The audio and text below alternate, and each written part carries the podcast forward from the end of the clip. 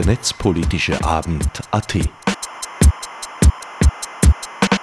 Keynotes, Kommentare, Diskussionen zu Themen und Fragestellungen der digitalen Gesellschaft.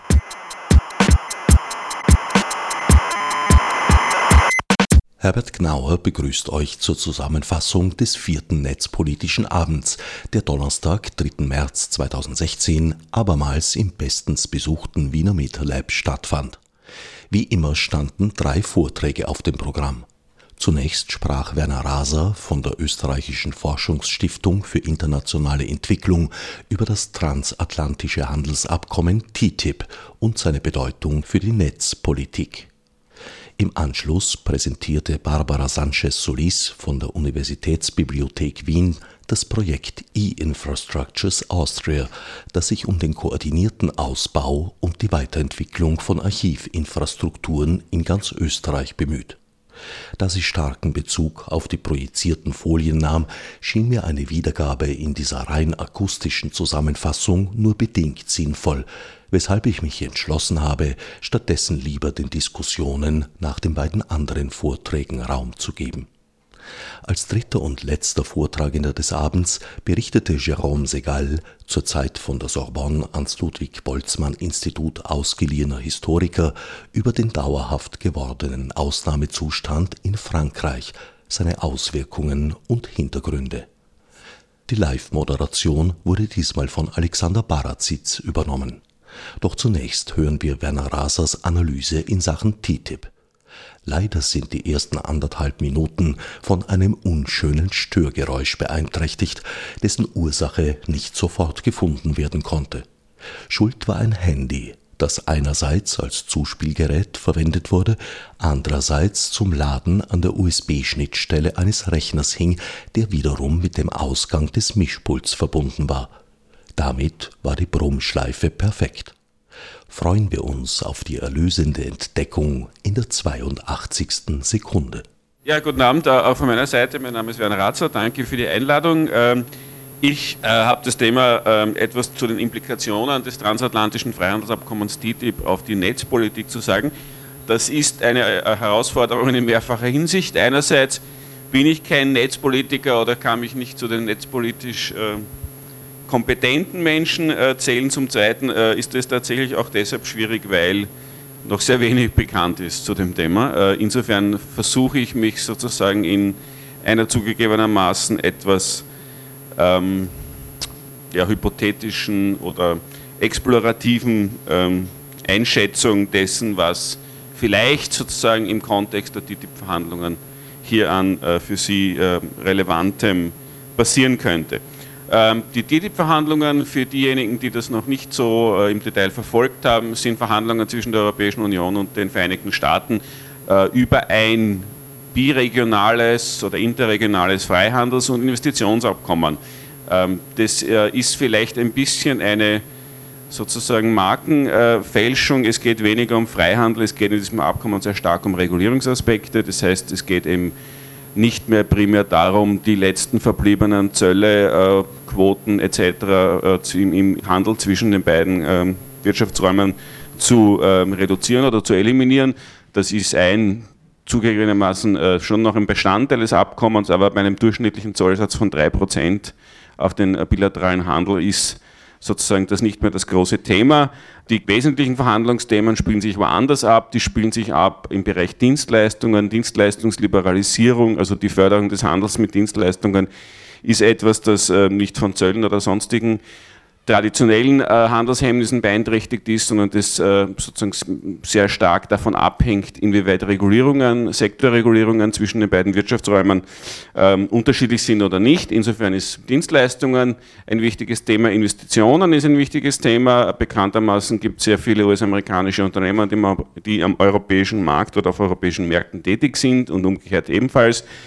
Das heißt, es geht ja auch um die Frage, der Investitionsliberalisierung für jene wenigen verbliebenen Sektoren, wo sozusagen der Zugang äh, für ausländische Direktinvestitionen äh, noch eingeschränkt ist, beziehungsweise insbesondere geht es dann auch um die Behandlung ausländischer Investoren im Kontext des sogenannten Investorenschutzes. Und das war eines der in der öffentlichen Diskussion sehr präsenten Themen, weil sich hier vor allem um dieses äh, sogenannte Streitbeilegungsverfahren geht, das privaten Investoren eben das Recht einräumt, auch Staaten vor internationalen Schiedsgerichten zu klagen. ISDS heißt das. Es gibt eine ganze Reihe von anderen Themen. Äh, ein neues Thema, auf das ich kurz eingehen werde, nennt sich regulatorische Kooperation. Das heißt, im Rahmen des Abkommens soll es denn auch möglich sein, auf institutionalisierter Basis zu allen möglichen regulatorischen äh, Fragen, sei es technische Standards, Normen, sei es aber auch darüber hinaus Zulassungsverfahren, Prüfverfahren etc. Gespräche aufzunehmen und hier äh, zu einer entweder gegenseitigen Anerkennung oder auch Harmonisierung äh, solcher Standards, äh, Normen und Verfahren äh, zu kommen. Äh, und es gibt auch sozusagen das Thema, Themenbereiche wie öffentliches ähm, Auftragswesen, Wettbewerbspolitik und vieles andere mehr. Das heißt, es ist in Wahrheit ein sehr umfassendes Abkommen, das äh, auf sogenannte tiefe Integration abzielt. Das heißt, es geht sozusagen um die äh, sehr umfassende Integration dieser beiden Wirtschaftsräume. Ja, das Problem dabei ist natürlich sozusagen diese Verhandlungen, und das wurde eben auch äh, sehr stark kritisiert, sind ja, äh, finden statt hinter verschlossenen Türen. Ähm, es ist daher sozusagen ähm, relativ wenig bekannt zum aktuellen Verhandlungsstand. Es gibt mittlerweile schon einige Dokumente, Verhandlungsdokumente, die auch veröffentlicht worden sind. Auf die werde ich mich hauptsächlich beziehen. Sofern diese nicht vorhanden sind für die uns interessierenden Themen, beziehe ich mich dann meistens auf äh, die jeweiligen Kapitel im Abkommen zwischen der Europäischen Union und Kanada. Das ist nämlich auch ein Abkommen, das äh, sozusagen schon im Vorfeld von TTIP äh, ausverhandelt worden ist, wo ein fertig ausverhandelter Vertragsentwurf vorliegt, auf den man sich beziehen kann. Und es ist äh, sicherlich so, dass sehr vieles von dem, was äh, in TTIP dann stehen wird, in der einen oder anderen Form, in, oder in ähnlicher Form schon im CETA-Abkommen vorweggenommen worden ist. Ähm, ja, ich versuche mich sozusagen auf ein paar Bereiche zu beschränken, angesichts der Zeit, wo ich vermute, dass die sozusagen für Sie von Interesse sind. Das sind grob gesagt drei Bereiche. Ich werde kurz was zu Forschungs- und Entwicklungsdienstleistungen sagen. Ich werde dann was sagen zum Thema geistige Eigentumsrechte äh, und äh, zuletzt zum Thema regulatorische Kooperation. Forschungs- und Entwicklungsdienstleistungen, das ist äh, eine Grafik, die zeigt, wie das typischerweise technisch abgebildet wird in diesen Verhandlungen. Es gibt sozusagen eine Taxonomie oder eine Klassifikation von verschiedensten äh, Dienstleistungskategorien und davon ist eben auch eine, die heißt äh, Forschungs- und Entwicklungsdienstleistungen und dann gibt es in der Regel vier Erbringungsarten im internationalen Dienstleistungshandel. Der grenzüberschreitende sozusagen Dienstleistungshandel, also wenn Sie sozusagen ähm, eine IT-Firma haben, Sie entwickeln eine Software für einen Kunden im Ausland, äh, dann machen Sie das sozusagen hier in Österreich und Sie schicken ihm dann die Software per Internet ne, oder per E-Mail. Das wäre sozusagen Erbringungsart 1. Erbringungsart 2, Sie fahren selber ins Ausland, ähm, um dort den Auftrag auszuführen, beziehungsweise sozusagen der Kunde kommt zu Ihnen. Erbringungsart 3 ist dann, Sie machen ähm, eine Firma auf im, im, in einem Drittstaat, wo Sie vor Ort dann Dienstleistungen erbringen. Also das involviert eine Direktinvestition ihrerseits. Und Erbringungsart 4 wäre sozusagen, Sie haben keine ähm, Niederlassung im Ausland, aber Sie kriegen einen Auftrag aus dem Ausland äh, und Sie schicken Angestellte von Ihnen hin, um diesen Auftrag auszuführen. Das sind alles sozusagen im Sinne dieses Abkommens und das geht alles zurück auf die WTO, äh, auf das multilaterale äh, Handelsabkommen, das eben Anfang der 90er Jahre ähm, verhandelt worden ist. Und äh, im Rahmen dieses Abkommens gibt es ein allgemeines Abkommen über den Handel mit Dienstleistungen, wo diese Arten von Dienstleistungshandel definiert worden sind. Auf der Basis äh, kann man sagen zum Thema, was ist äh, bei TTIP äh, geplant äh, im Bereich Forschungs- und Entwicklungsdienstleistungen, naja, nicht sehr viel, weil diese Bereiche sind eigentlich weitgehend liberalisiert. Das heißt, hier gibt es eigentlich kaum Änderungen. Das, was man hier feststellen kann, auf Basis der vorliegenden EU-Informationen, also es gibt einen ersten Entwurf eines EU-Dienstleistungsangebotes im Rahmen von TTIP. Hier lässt sich feststellen, alles ist eigentlich ähm, weitgehend offen, was also Erbringungsarten 1, 2, 3 angeht, Modes of Supply. Nur bei Erbringungsart 4, also sozusagen die temporäre Mobilität von natürlichen Personen, da gibt es sozusagen horizontale Regelungen, das heißt sektorunabhängige Regelungen und das ist momentan noch sehr schwer abzuschätzen, was da kommen wird. Also ob es da sozusagen irgendwelche Erleichterungen für die Mobilität natürlicher Personen zum Zwecke der grenzüberschreitenden Erbringung einer Dienstleistung geben wird. Das bleibt abzuwarten. Das hängt im Wesentlichen von den nationalen Fremdenrechts-, Niederlassungs- und sozusagen Arbeitsmarktregelungen ab, ob es hier Erleichterungen gibt.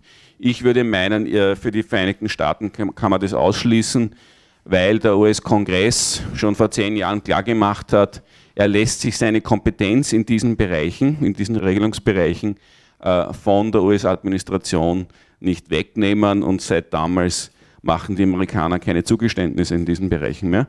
Das heißt, ähm, hier ist wahrscheinlich wenig zu erwarten. Umgekehrt würde ich davon ausgehen, dass auch die Europäische Union hier nicht wirklich neue Zugeständnisse machen wird. Aber wenn Sie das interessiert, kann man äh, nachher noch im Detail darauf eingehen. Ja, der zweite Bereich, auf den ich kurz über den ich kurz sprechen wollte, bezieht sich auf das Thema geistige Eigentumsrechte. Auch ein ähm, traditionell wichtiges Thema schon in der Handelspolitik seit dem sogenannten TRIPS-Abkommen, dem WTO-Abkommen über geistige oder über Aspekte geistiger Eigentumsrechte, das 1994 in Kraft getreten ist oder ausverhandelt wurde, 1995 in Kraft getreten ist. Seit damals sozusagen ist das ein Thema der internationalen Handelspolitik, der Schutz geistiger Eigentumsrechte. Das ist eigentlich kontraintuitiv, weil bei geistigen Eigentumsrechten geht es eigentlich um die Schaffung von Monopolrechten. Äh, warum das gerade Thema der Handelspolitik ist, mag für manche überraschend sein, hat im Wesentlichen damit zu tun, dass man mit der Schaffung der WTO eben auch der WTO ein neues Streitbeilegungsverfahren gegeben hat, 1995, das äh, eben Sanktionsmöglichkeiten vorsieht. Damit war auf einmal die WTO als Forum für die IPR-Politik international interessant äh, und auf Betreiben der Vereinigten Staaten insbesondere wurde dann eben dieses TRIPS-Abkommen ausverhandelt, das multilaterale, also sozusagen generell für alle Mitglieder der WTO anwendbare Mindeststandards, was den Schutz geistiger Eigentumsrechte angeht, festlegt. Grundsätzlich wird im Rahmen der bilateralen Handelspolitik hier ein äh, Ansatz verfolgt, der nennt sich TRIPS-Plus-Politik. Das heißt, man versucht im äh, Rahmen der bilateralen Abkommen, so auch vorsichtig bei TTIP, das Niveau des Schutzes geistiger Eigentumsrechte über das schon im TRIPS garantierte Niveau hinaus zu steigern. Ja, ähm, und das wird hier auch der Ansatz sein, den beide Verhandlungspartner verfolgen werden. Ähm, was das konkret bedeutet, ist ja schwierig einzuschätzen. Es gibt noch keinen publizierten Verhandlungstext. Auf Basis sozusagen diverser Factsheets die die Europäische Kommission dazu äh, veröffentlicht hat, äh, lassen sich so manche mögliche Verhandlungsthemen abschätzen. Im Bereich des Patentrechts könnte ein Thema werden das sogenannte Evergreening von Patenten. Ein zweites Thema könnte werden äh, Datenschutzfristen oder die Verlängerung von Datenschutzfristen für nicht öffentliche Daten klinischer Studien, vor allem im pharmazeutischen Bereich und anderes mehr. Im Bereich des Urheberrechts, das wahrscheinlich für die Netzpolitik äh, relevanter ist, ist es auch sehr schwierig hier erste Abschätzungen abzugeben. Die Europäische Kommission hat äh, zu einem Thema Stellung genommen, das äh, in den letzten Jahren ja auch für öffentliche Aufmerksamkeit gesorgt hat, nämlich die Frage, die im Kontext der ACTA-Verhandlungen, also der Verhandlungen über das Anti-Counterfeiting Trade Agreement, das so 2009, 2010, 2011 stattgefunden hat, aufgekommen ist, nämlich die Frage, wird es im Rahmen der TTIP-Verhandlungen Verhandlungen zu ACTA-relevanten Themen geben, wie zum Beispiel die Haftung von Internetprovidern für Inhalte von Usern, beziehungsweise der, die strafrechtliche Sanktionierung äh, von Verletzungen äh, von Vertragsinhalten diesbezüglich. Da hat die Europäische Kommission gesagt, dazu will sie nicht verhandeln, weil ja bekanntermaßen das Europäische Parlament 2011, glaube ich, war das, den fertig ausverhandelten ACTA-Entwurf abgelehnt hat, unter anderem genau deshalb, weil man hier eben äh, Verletzungen des äh, Schutzes sozusagen von privaten Rechten insbesondere befürchtet hat. Ähm, das heißt, die EU verschließt schließt hier Verhandlungen aus. Sehr wohl möchte man aber über die Durchsetzung von geistigen Eigentumsrechten, Urheberrechten gegenüber Drittstaaten mit den Vereinigten Staaten äh, verhandeln. Das heißt, äh, man möchte sich hier auf gemeinsames Vorgehen einigen ähm, hinsichtlich der Durchsetzung von US-amerikanischen oder europäischen äh, Rechten gegenüber Drittstaaten, Klammer wahrscheinlich vor allem sozusagen China und anderen, die hier ähm, nach Meinung der US oder der EU die Standards der Europäischen Union oder der Vereinigten Staaten nicht hinreichend einhält. Andere mögliche Interessen und, und, Themen in den Verhandlungen könnten sein EU-Film- und Fernsehquotenregelungen von Seiten der Vereinigten Staaten. Das ist bekanntermaßen immer wieder ein Streitpunkt, Synchronisationsverpflichtungen für audiovisuelle Werke, insbesondere Filme, oder auch generell öffentliche Förderung im Kulturbereich. Äh, und die Frage, inwieweit sozusagen solche öffentliche Förderungen dann auch US-amerikanischen Anbietern, Unternehmern, die in Europa tätig sind, zugänglich gemacht werden sollen oder nicht. Äh, offensive Interessen der Europäischen Union könnten sein die Übernahme des EU-Rechtsbestandes bei Abgeltungsrechten für öffentliche Ausstrahlungen von Künstlerinnen und Tonproduzentinnen, Auftrittsrechte für Autorinnen, europäische Autorinnen in US-amerikanischen Bars, Restaurants und Geschäften oder Wiederverkaufsrechte von Kunstwerken für Kunstschaffende. Das sind so Themen, die äh, von diversen äh, Quellen genannt werden als mögliche Themen im Bereich des Urheberrechts. Aber wie gesagt, es liegt dazu nach wie vor kein Verhandlungstext vor. Das heißt, es ist jetzt mehr oder weniger sozusagen uh, sophisticated guesses, wie die Amerikaner sagen, also nicht viel mehr als Spekulation auf Basis der Interessen sozusagen in vorhergehenden Verhandlungen, die von beiden Seiten schon mehrmals geäußert worden sind.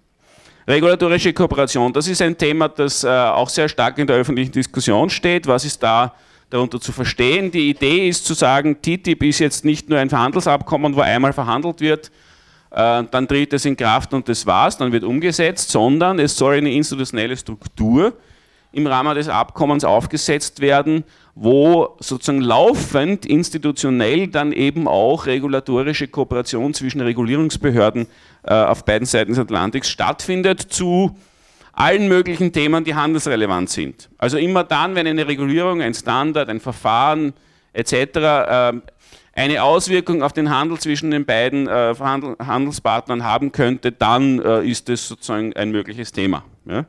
Und im Rahmen dieses Kapitels, zumindest des Entwurfs, der vorliegt dazu, ist eben vorgesehen, dass es sowas wie einen Regulierungsrat gegründet werden soll, also ein permanentes Gremium, das von beiden Seiten besetzt wird, dass sich ein jährliches Arbeitsprogramm gibt ähm, und das dann eben neue Initiativen zur Regulierung prüft im Hinblick darauf, ob sozusagen diese Regulierung den Handel und die Investitionstätigkeit belastet, über Gebühr belastet oder nicht. Oder im Hinblick darauf, dass man sozusagen auch bestehende Regulierungen auf beiden Seiten des Atlantiks vereinheitlicht. Oder sie prüft, ob sie in dieser Form noch notwendig sind. Ja, Simplification nennt man das dann. Dazu soll es dann eben dieses permanente Gremium geben. Was hier unklar ist und was auch Befürchtungen weckt, ist die Frage, naja, äh, inwieweit sind die Entscheidungen dieses Gremiums demokratisch rückgebunden? Äh, und inwieweit können hier auch gesellschaftliche Interessen in diese Diskussionen einfließen, nämlich von unterschiedlichen Stakeholdern und, und, und zivilgesellschaftlichen Akteuren, die äh, sozusagen vielleicht es auch schwer haben, sonst ähm, gehört zu werden oder denen die Kapazitäten, Ressourcen fehlen, um hier auch äh, dementsprechend tätig zu werden, weil das ist ja sozusagen alles mit Aufwand verbunden. Es ist ja auch geplant, dass es eine regulatorische Kooperation geben soll im Bereich der Informations- und Kommunikationstechnologie. Äh, Im Rahmen des EU-Factsheets wird hier genannt zum Beispiel äh, verstärkte Zusammenarbeit in der Durchsetzung von Regulierungen bei beiden Handelspartnern, verstärkte Zusammenarbeit von Regulierungsbehörden bei E-Labeling, E-Accessibility, Interoperabilität, gemeinsame Prinzipien für die Zertifizierung von ICT-Produkten, insbesondere was Verschlüsselungs- und Entschlüsselungsstandards angeht. Das sind sozusagen hier genannte mögliche Bereiche der regulatorischen Kooperation. Die EU sagt auch was zu sogenannten sensiblen Themen. Ähm, sie versichert, es soll keine Senkung der IT-Sicherheitsstandards geben, es soll keine Senkung von Datenschutzstandards für kommerzielle Produkte geben und man möchte globale Standards und deren Verwendung vorantreiben. Das sind so ein paar sozusagen Willenserklärungen, die die Europäische Kommission bislang in diesem Bereich ähm, genannt hat. Mehr ist dazu leider momentan noch nicht bekannt. Es ist auch sozusagen im Einzelnen relativ schwierig abzuschätzen, was das konkret heißt. Gut, damit komme ich äh, zum Schluss. Forschungsdienstleistungen weitgehend liberalisiert, gewisse Schutzbestimmungen hinsichtlich politischer Spielräume in der Forschungspolitik sind verankert, soweit das äh, zum jetzigen Zeitpunkt abschätzbar ist. Im Bereich der geistigen Eigentumsrechte ist klar, dazu geht in Richtung Ausbau äh, sozusagen geistiger Eigentumsrechte des, oder Schutzniveaus äh, von IPR-Bestimmungen Was das konkret bedeutet, bleibt abzuwarten. Im Bereich der regulatorischen Kooperation muss man sagen, naja, diese regulatorische Kooperation ist sicher von der Intention her, klingt sie harmlos. Kooperation klingt immer gut. Die Frage ist dann tatsächlich, was kommt letztendlich dabei raus? Äh, inwieweit werden auch Machtverhältnisse und Einflussmöglichkeiten zwischen den Akteuren verändert? Das ist sozusagen äh, aus heutiger Sicht schwierig abzuschätzen. Es wird sicher aufwendiger, Regulierungen zu diskutieren und auch äh, durchzubringen, weil es besteht sozusagen für die jeweilige andere Seite dann doch Einflussmöglichkeiten oder auch Verlangsamungsmöglichkeiten bei der Diskussion sozusagen neuer Regulierungsinitiativen insbesondere. Ja, ähm, weil eben hier sozusagen Konsultationsrechte festgeschrieben sind für die jeweilige andere Seite, weil man hier sozusagen Impact Assessments machen muss. Äh, das heißt sozusagen, die, die Befürchtung ist, dass das sozusagen schwieriger wird, neue Regulierungsvorhaben auf europäischer Ebene zu initiieren und äh, dann durchzusetzen. Äh, und es wird auch aufwendiger für zivilgesellschaftliche Akteure in diesen Prozessen dann mitzumachen und mitzuspielen, auch wenn formal gewisse sozusagen Konsultationsmöglichkeiten gegeben sind. So bedeutet es doch sozusagen, äh, dass man sich dann sehr detailliert auch auf technische Diskussionen einlassen muss. Äh, von daher ist hier damit zu rechnen, dass Regulierungsverfahren insgesamt aufwendiger werden. Dankeschön. Danke, Werner Raser, für den spannenden Einblick. Ähm, wir machen eine Fragerunde. Gibt es Fragen dazu?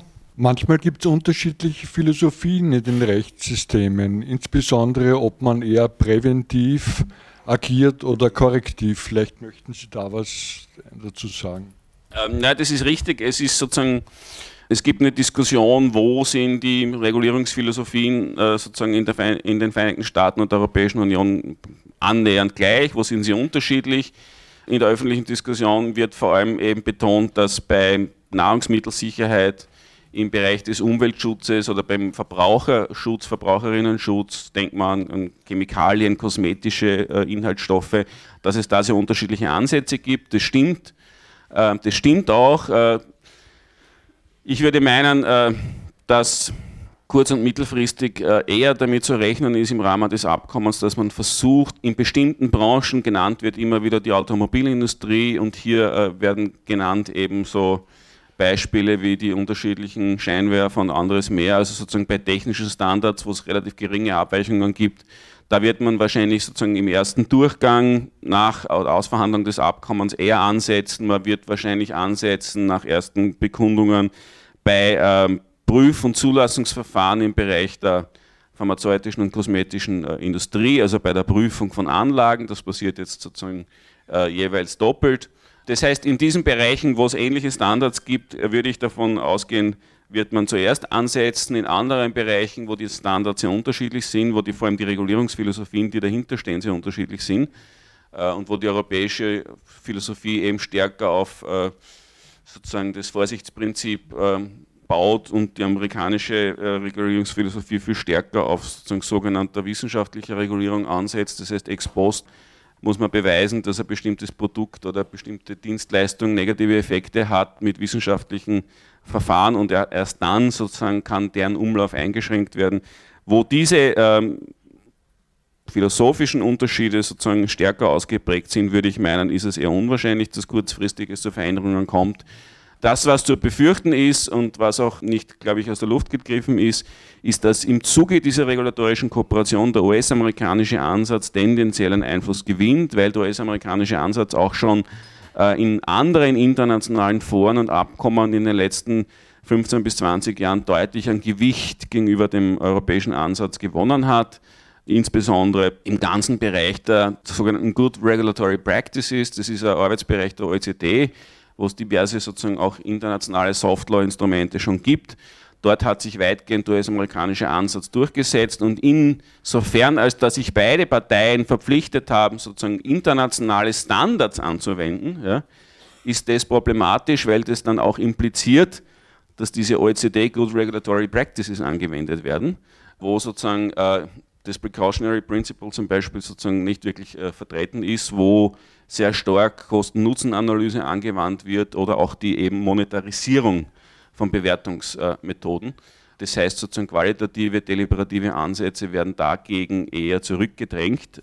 Und das ist etwas, was dem europäischen, dem natürlich umkämpften und nicht von allen gesellschaftlichen Akteuren konsensual geteilten, aber doch bislang in vielen Bereichen angewandten deliberativen Ansatz, wo das äh, Vorsichtsprinzip sozusagen eine größere Rolle spielt. Also dieser Ansatz könnte dann stärker unter Druck kommen.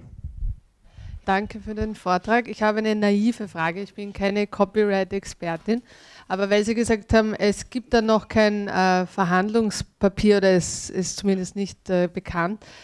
Und weil Sie gesagt haben, es richtet sich alles im Moment auf den Schutz, also den Ausbau des weiteren Schutzes von Copyright, wäre meine Frage naiv, wäre da auch die Möglichkeit, dass man, weil ja Schutz, äh, alternative äh, Lizenzmodelle zum Beispiel als Schutz verkaufen könnte und in solche Papiere einbringen könnte? Oder ist das etwas, was Ihrer Ansicht nach, äh, wie soll ich sagen, eine schöne Fantasie wäre?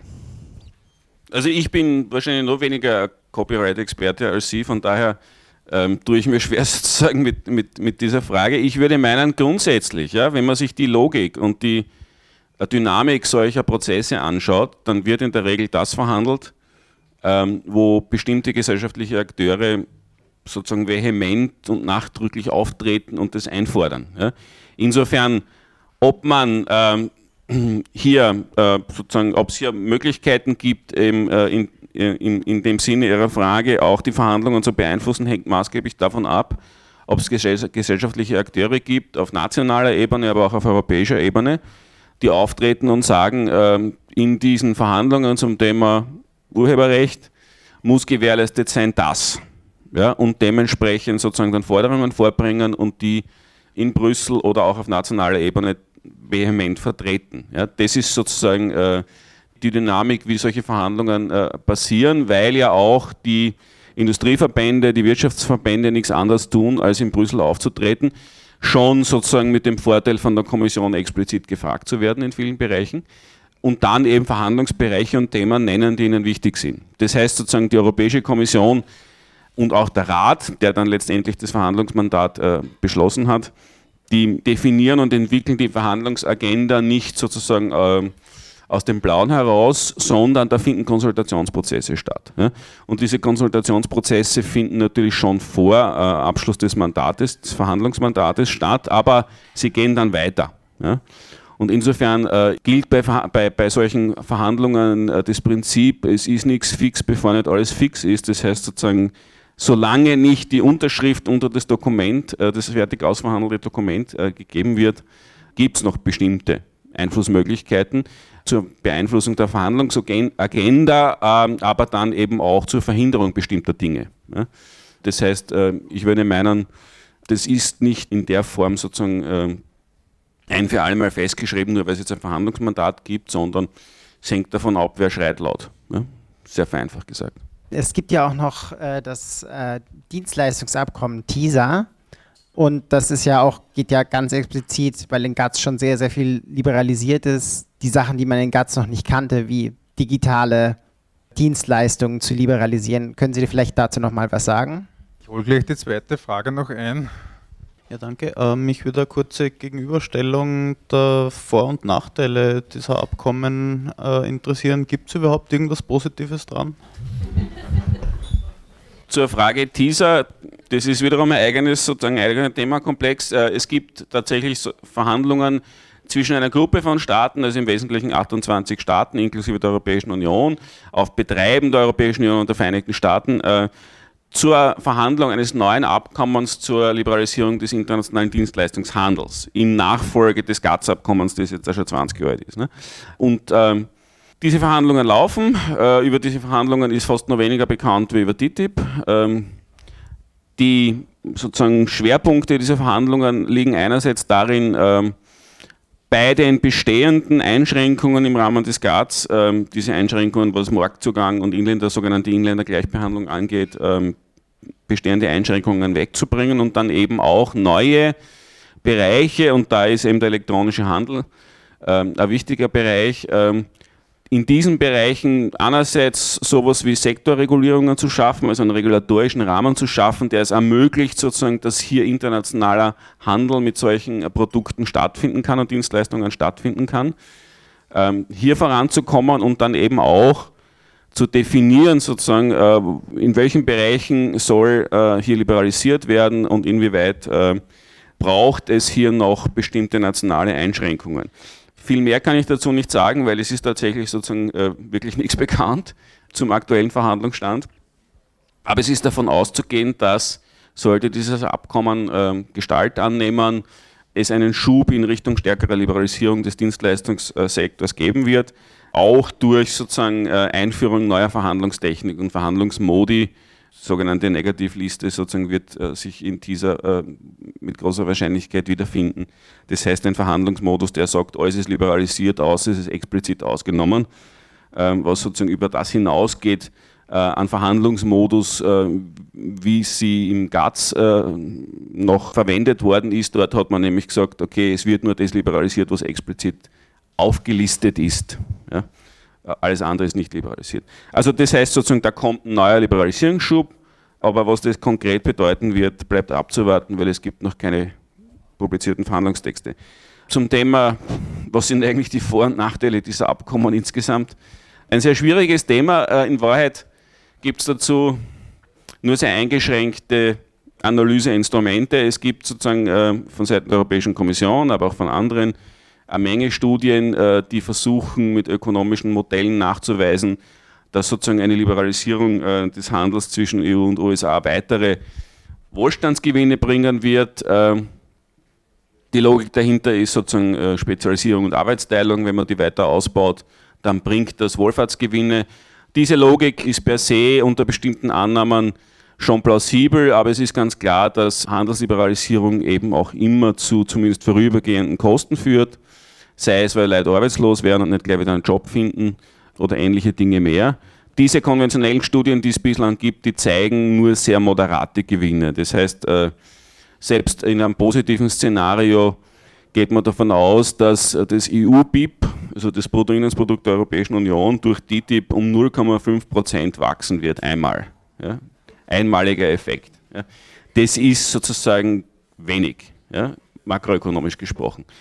Und das berücksichtigt nicht ja, die Effekte der Investitionsliberalisierung, das berücksichtigt nicht die Effekte sozusagen äh, anderer Themen äh, und Kapitel, die ich angesprochen habe, also was sind eigentlich, wenn man so will, die, die Benefits und Costs der Verstärkung des Schutzes geistiger Eigentumsrechte, ist da nicht drinnen, ja, was sind die Benefits und Costs von Handelspolitik für die Umwelt, weil mehr Handel hast auch mehr sozusagen Emissionen und andere, also Umweltkosten. Ja. Da ist vieles nicht drinnen ja, in diesen Analysen.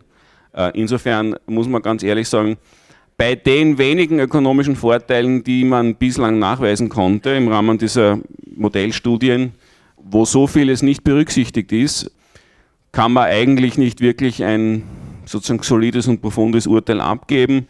Äh, wenn man die möglichen Kosten berücksichtigt, der Aspekte, die ich jetzt genannt habe, und die gegenüberstellt gegenüber den geringen Vorteilen, die man bisher sozusagen versucht hat nachzuweisen, muss man auch, oder kann man zu dem Schluss kommen, naja, das kann durchaus auch insgesamt sozusagen negativ sein. Ja? Aber das ist mangels guter, äh, methodisch guter Studien bislang in der Form noch gar nicht untersucht worden. Vielen Dank nochmal für den spannenden Vortrag und die äh, Spezialinputs.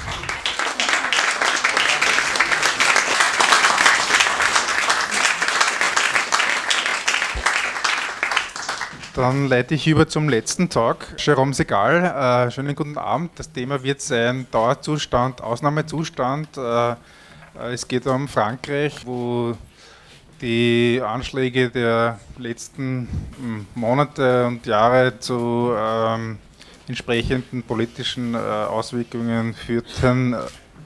Da wollen wir hören, äh, wie sich das äh, auswirken wird. Guten Abend. Ja, ich bin äh, Assistenzprofessor in Paris an der Universität Paris-Sorbonne und in Wien bin ich äh, Mitarbeiter am Ludwig-Bosman-Institut für historische Sozialwissenschaften und äh, nebenbei habe ich auch äh, verschiedene Interessen. Und ähm, ja, ich werde so in 15 Minuten berichten. Es geht, äh, wie Sie wissen, über die Situation in Frankreich Es geht äh, um diesen Ausnahmezustand äh, seit dem 13. November. Und jetzt ist es die Rede, dass dieser Ausnahmezustand in der Verfassung festgeankert wird. Und das hat natürlich äh, große ähm, Implikationen, auch äh, netzpolitisch gesehen. Grob gesehen, es gibt drei Themen in diesem Ausnahmezustand. Es ist einerseits die Überwachung, also das ist vielleicht was äh, netzpolitisch relevant ist. Äh, ich möchte auch einige Wörter über diese Ausdurchsuchungen ähm, spenden und auch äh, Ausarrest. Das sind so wirklich die drei äh, Themen. Da auf dieser ersten Seite sehen Sie, wie es äh, ausschaut. Also das war am, äh, in Saint-Malo-Monde im Nordwesten von Paris am 21. November. Über 20 Polizisten sind in einem äh, Bar gekommen, so ein Grill, äh, Halal-Grill und die haben wirklich alles äh, verwüstet. Und der Betreiber war da. Er sagte zum Beispiel für diese Tür, diese Tür ist auf, brauchen Sie nicht äh, kaputt zu machen. Aber die Polizisten haben das kaputt gemacht, obwohl es auf war. Und es gibt lauter solche Geschichten, die man äh, auch äh, nachlesen kann, auch in den äh, offiziellen Medien. Also es ist ziemlich äh, beeindruckend, was äh, sich in Frankreich abspielt der Ausnahmezustand, also die Idee, wie Sie sicher wissen, das ist eine Schwächung der Gewaltentrennung. Äh, man unterscheidet so drei Mächte, Legislativ, Exekutiv und Judikativ. Und durch diesen Ausnahmezustand verlieren eigentlich äh, die Legislative und Judikative und die Exekutive, also die Polizei, darf ungefähr machen, äh, was sie wollen. Die Gefahr lautet überall Polizei, nirgendwo Gerechtigkeit. Das findet man äh, schon auf einiger Mauer in Frankreich, Police partout, Justice nulle part. Die Geschichte ist auch äh, nicht äh, uninteressant, also ich bin von äh, Bildung her Historiker.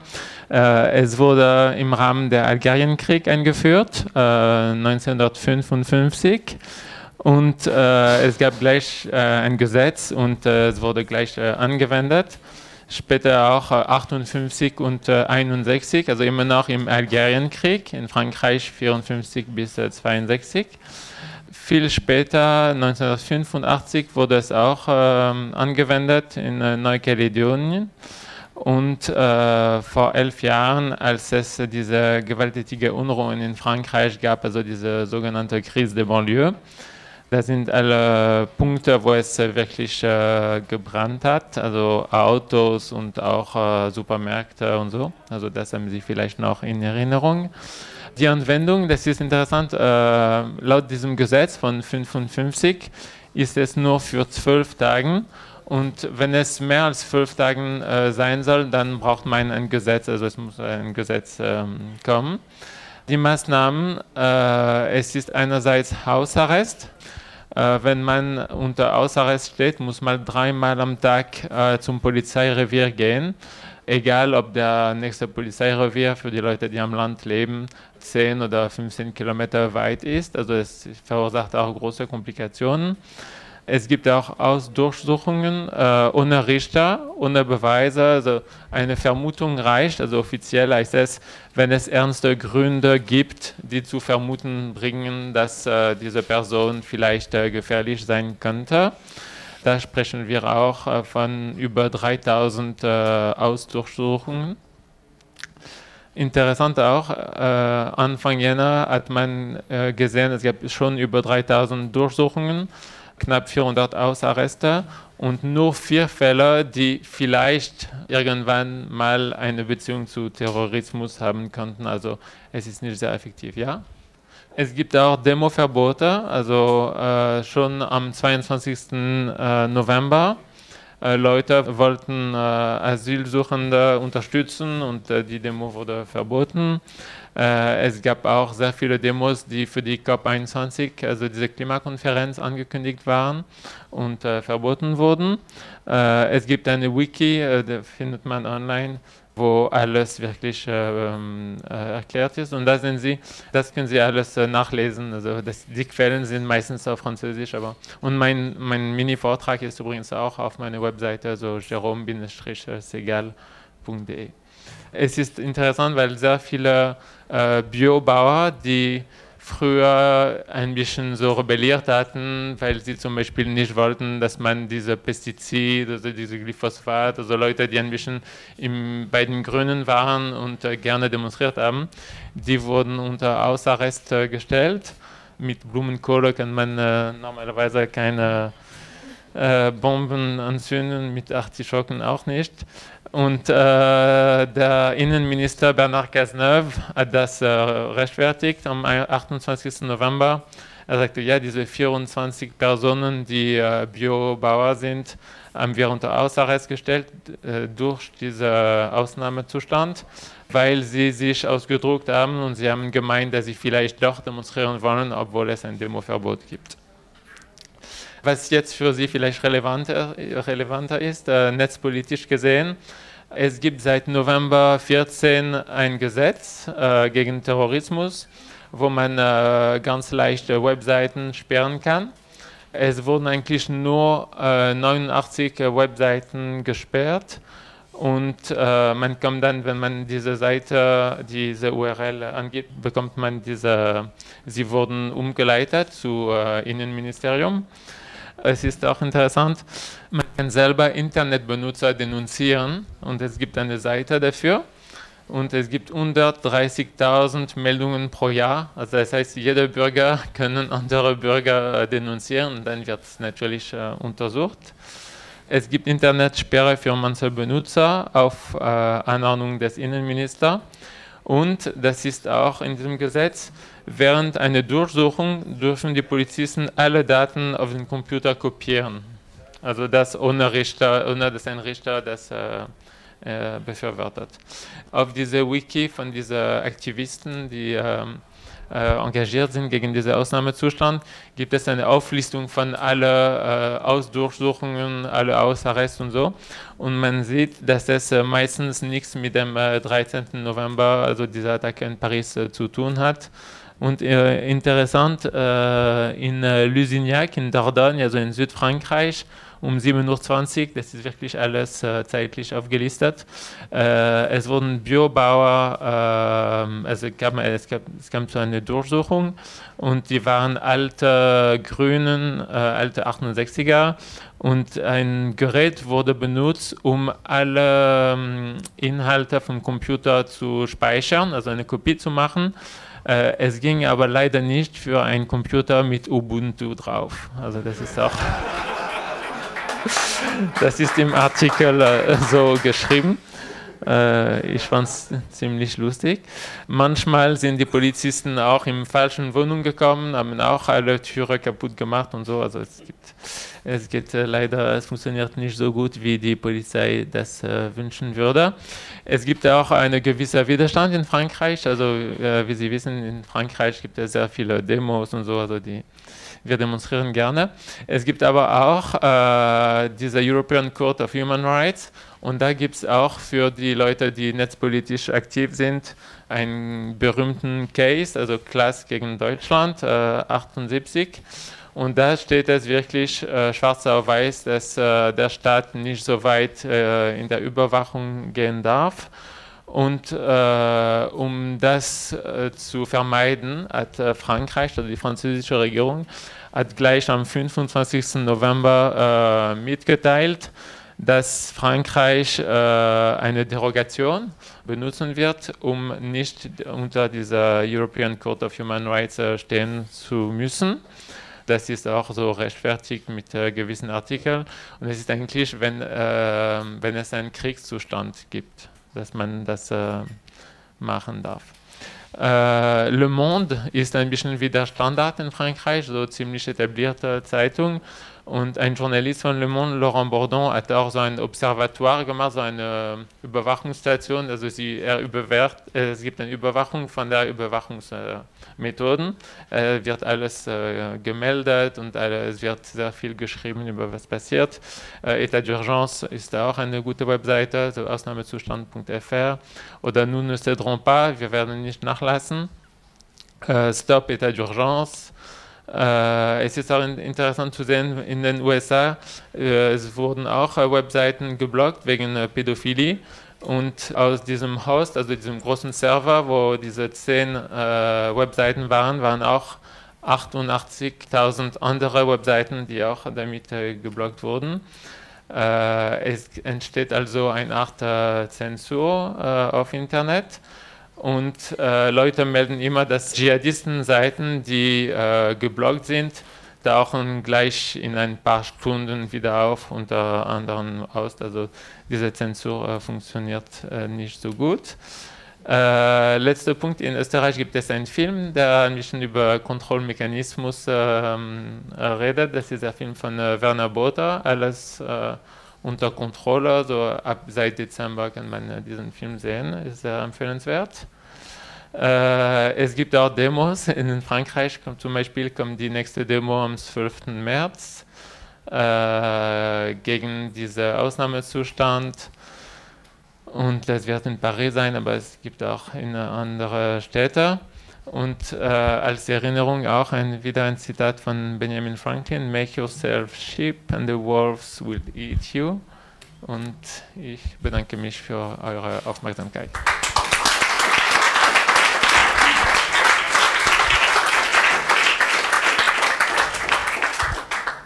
Jerome Segal, vielen Dank für den ähm, doch äh, auch heftigen äh, Tatsachen. Äh, Gibt es da Fragen dazu?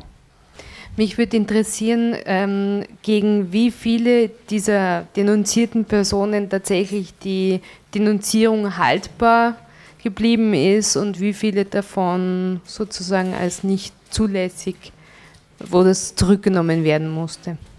Also ich weiß es nicht. Ich könnte nachschauen, ob die Info äh, zur Verfügung steht. Äh, ich nehme an, es ist sehr wenig, weil äh, alle können Nachbarn oder irgendjemand äh, denunzieren und äh, auch bei den äh, Hausarresten, das wird auf einer Seite, es gibt nur ähm, diese Hausarreste, es gibt nicht so viele, das, da kann man Infos über alle Hausarreste aus Durchsuchungen finden und in fast äh, in sehr vielen Fällen ist es zu nichts geworden und ich nehme an, es ist auch der, bei dieser Seite der Fall. Was mich jetzt noch interessiert hat, war, äh, wie schaut es da aus mit den äh, Expats, da in Wien zum Beispiel, weil, weil ich jetzt gelesen habe, eben die, die Demo, ähm, findet die dann vielleicht auch vor der französischen Botschaft statt oder irgendwie sowas? Äh, ich weiß nicht, ob ich gut verstanden, es, verstanden habe. Es gab eine Demonstration äh, in Wien vor der französischen Botschaft äh, gleich nach den Attacken, um Solidarität auszudrücken, aber gegen diesen Ausnahmezustand. Äh, soweit ich weiß, gibt es nichts in Wien und ich glaube, wenn es was gäbe, würde ich es wissen. Wie wird das eigentlich in der breiten Bevölkerung aufgenommen? Gibt es da so ein Gefühl, äh, das ist notwendig oder regt sich da auch äh, in der normalen, nicht betroffenen Bevölkerung Widerstand gegen solche Maßnahmen? Es gab eine Umfrage äh, am 27. November und äh, 87 Prozent von Franzosen haben diese Maßnahmen befürwortet. Es ist natürlich nicht aufgeteilt, äh, die Aus Durchsuchungen, Ausarreste, die Überwachung, die Demoverbote, aber insgesamt die Entscheidungen der französischen Regierung wurden äh, mehrheitlich befürwortet. Leider. Jetzt nachhakend auf diese Umfrage am 27. November, das heißt, es war zwei Wochen nach den Attentaten im, im äh, hat es danach schon einmal noch eine Umfrage gegeben? Weil direkt zwei Wochen nach diesen Anschlägen kann ich schon verstehen, dass die Leute vor lauter Schiss einfach sagen, ja, finde ich okay. Aber inzwischen sickert vermutlich eher die Idee, dass das nichts bringt und von dem her wäre es wahrscheinlich eine gute Idee, da nochmal nachzufragen. Mich würde einfach nur kurz interessieren, wie, wie läuft eine Internetsperre für eine Person? Was genau bedeutet das? Zur ersten Frage. Äh, die Diskussion in Frankreich ist nicht so sehr über diese Vielfalt von den Maßnahmen, sondern es ist auf eine Maßnahme fokussiert. Das ist die Tatsache, dass äh, Leute, die zwei äh, Staatsangehörigkeit haben, wenn sie Terrorismusakten, wenn sie in solchen Akten involviert sind, wird man die französische Staatsbürgerschaft entziehen. Und das ist natürlich lächerlich, weil die Leute, die Kamikaze sind, also die Selbstmord begehen wollen, das ist die ziemlich egal, dass sie nicht mehr französisch sein werden. also die Diskussion ist sehr viel um diesen Thema, um darüber, weil sehr viele Leute in Frankreich haben zwei Staatsangehörigkeiten, zum Beispiel Algerier und Franzosen. Und äh, es gibt Umfragen äh, zu diesem Punkt, aber nicht so sehr über diese Breite von Maßnahmen, die getroffen wurden. Und äh, die Internetsperre, äh, es gibt Listen von äh, Leuten, die keinen Provider haben können, nehme ich an, also die, die sich nicht bei den Hauptanbietern melden können. Aber ich glaube nicht, dass das wirklich effektiv ist, weil man kann auch äh, problemlos so eine SIM-Karte kaufen und äh, Internet am Handy haben oder so. Es gibt auch, man, äh, diese Gesetze sind immer neu, aber so, sobald sie durch sind, durch Senat und so, ist es schon technisch gesehen ein bisschen veraltet. Ja. Eher eine innenpolitische Frage. Im, Zuge der ersten Maßnahmen hat ja Hollande einen relativen Popularitätsschub bekommen. Der hat sich aber inzwischen besprochen der ist wieder weg. Und soweit ich das mitgekriegt habe, kommt jetzt von der Seite der Aubry und ihrer Kollegen die schwere Attacke, ob es denn überhaupt, und es wird an seinem Sessel gesägt, dass es raucht. Hat das irgendwelche Zusammenhänge mit diesen Dingen oder wird das sowieso durchgezogen, egal was jetzt der Präsident macht oder so? Äh, Hollande und der Premierminister Valls wurden sehr viel verstärkt nach diesen äh, Attentaten. Aber ähm, mit diesem Entzug von äh, französischer Staatsbürgerschaft äh, hat es schon einen großen Tief gegeben und seit äh, drei, vier Wochen noch einen größeren Tief und die Umfrage sind jetzt wirklich sehr, sehr tief, also gegen 20 Prozent. 20 Prozent der Franzosen sind äh, mit François Hollande und Manuel Valls äh, zufrieden, vor allem weil es eine Reform von Arbeitsrecht gibt. Äh, es ist wirklich, was die rechte Partei in Frankreich sich immer gewünscht hat, hat äh, François Hollande gemacht. Also Kündigungsfristen sind abgeschafft und es ist jetzt sehr leicht, also eine Flexibilisierung der, des Arbeitsmarktes. Und ähm, deswegen ist es wirklich ganz tief und es kommt auch zu einem äh, großen Demo am 9. März in Frankreich. Äh, überhaupt nicht wegen Ausnahmezustand, sondern äh, gegen diese Arbeitsrechtänderungen. Äh, es ist zweitrangig geworden, ja, dieser Ausnahmezustand jetzt. Gibt es da jetzt danach, nach diesen Anschlägen, eine Zusammenarbeit in der EU verstärkterweise auch? Oder ist es nur national die äh, französische Polizei und ihre paramilitärischen Einheiten? Und dann äh, sehe ich aber also wohl einen Zusammenhang. Frankreich ist in den letzten Jahren, in ein paar letzten Jahren sehr aktiv geworden in Einsätzen in Afrika zu der Islamfrage. Ja, echte in Zentralafrika, im Tschad, ja, echte in der Verfolgung, echte der islamischen Ausbreitung dort, die ja nicht immer islamistisch ist, wie man so schön sagt, sondern echte auch Zwangschristianisierung findet jetzt statt, no? ja, echte, in Zentralafrika von echte, äh, Soldaten da aus, äh, aus Europa und äh, in Syrien selber schon vor gewesen ist, ja, in der, mit dabei, fünf Jahre lang gegen das Regime Assad ist das aufgearbeitet eigentlich in der Öffentlichkeit oder äh, geht das hier in Österreich zu? Ne? Da, davon weiß man nichts, da will man nicht auch nicht viel wissen, sondern die Anschläge, das, das ist das Schlimme. Ne? Äh, also ich glaube nicht, dass die Anschläge die Kooperation mit den USA oder anderen Verbündeten geändert hat.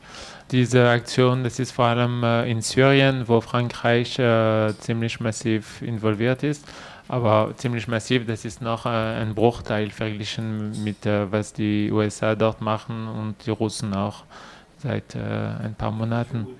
Aber was die französische Politik in Afrika, ich glaube nicht, dass es mit diesen Anschlägen zu tun hat. Sehen Sie einen Zusammenhang bei den Hausdurchsuchungen in dem Sinn, dass von Seiten der Polizei, der Exekutive gezielte Einschüchterungspolitik gemacht wird gegen bestimmten politischen Aktivismus?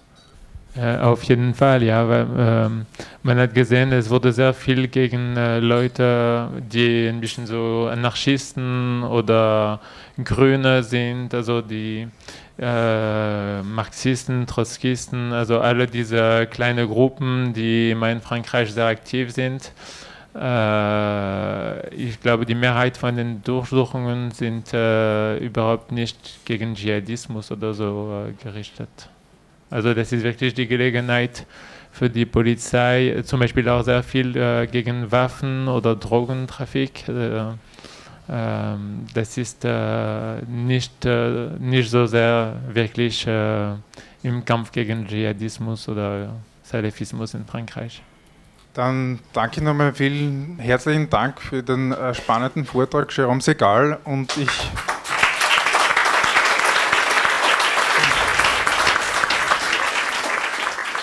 Es folgten die Lightning Talks. Zu Beginn erläuterte Sonja Schneeweiß die Digital Roadmap der Bundesregierung. Ihr Vortrag wurde mit großteils höflicher Skepsis aufgenommen. Die Wiedergabe muss an dieser Stelle aus Gründen des Sendeformats unterbleiben. Interessierte können den ungekürzten Mitschnitt nachhören. Das Link findet sich im Blog des Netzpolitischen Abends unter netzpolitischerabend.wordpress.com und oder sich unter digitalroadmap.gv.at selbst ein Bild machen.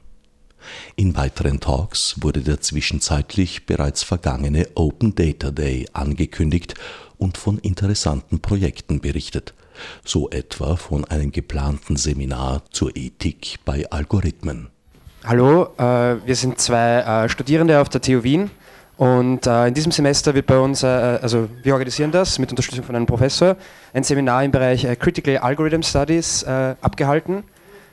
Da geht es darum, sich äh, kritisch, reflexiv über politische und ethische Aspekte von Algorithmen mit denen auseinanderzusetzen. Algorithmen werden von Menschen gemacht, das heißt, sie haben gewisse Biases und Weltanschauungen, sind embedded in ihnen drin. User verwenden sie und haben Wissen über sie und äh, diese Dinge wollen wir dort diskutieren. Matthias wird auch noch was dazu sagen. Ja, also mehr um die Organisation. Wir wollen das in Form eines Lesekreises abhalten. Wir haben sechs Termine und wir haben eine Leseliste, die wir bei der Vorbesprechung aufteilen werden. Äh, man muss nicht an der TU studieren, also ihr seid herzlich eingeladen. Äh, Im Laufe des Seminars wird jede Gruppe ein Thema vorbereiten und die Diskussion einleiten. Äh, und am Schluss sollte am besten etwas Schriftliches rauskommen. Wir haben überlegt, einen Blog zu starten, thematisch sortiert. Und die Vorbesprechung ist am 17. März im Gödel-Seminarraum an der TU. Und falls euch das interessiert, sprecht mit Gabriel, er hat ein bisschen mehr Stimme als ich. Und ja, viel Spaß.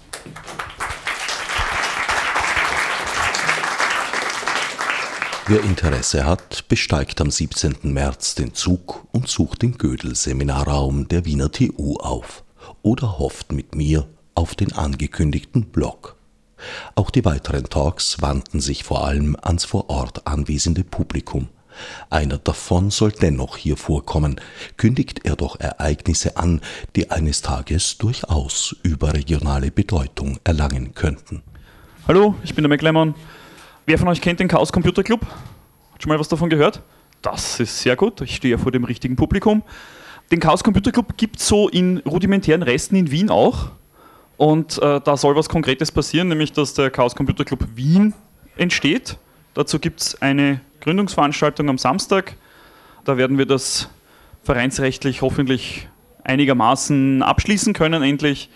Und auf der Easter Hack in Salzburg dann am Osterwochenende gibt es dann ganz offiziell die Gründungsveranstaltung. Wenn ihr dazu mehr wissen wollt, könnt ihr gerne zu mir kommen oder zu Martin. Wir sind auf jeden Fall noch da. Ansonsten äh, unter c3w.at gibt es schon ein paar rudimentäre Infos dazu. Und ansonsten werden wir euch beim nächsten netzpolitischen Abend dahingehend weiter am Laufenden halten. Dankeschön. Damit ging der vierte netzpolitische Abend zu Ende, jedenfalls der offizielle Teil. Es folgte im besten Sinn munteres Netzwerken bis in die späte Nacht. Der nächste netzpolitische Abend AT steht am 7. April um 19.30 Uhr ins Haus. Die nächste Zusammenfassung folgt wie immer eine Woche später. Sie hörten Mitschnitte vom Netzpolitischen Abend AT. Details und Programmvorschau im Internet unter netzpolitischerabend.wordpress.com. Gestaltung der Sendung Herbert Gnauer.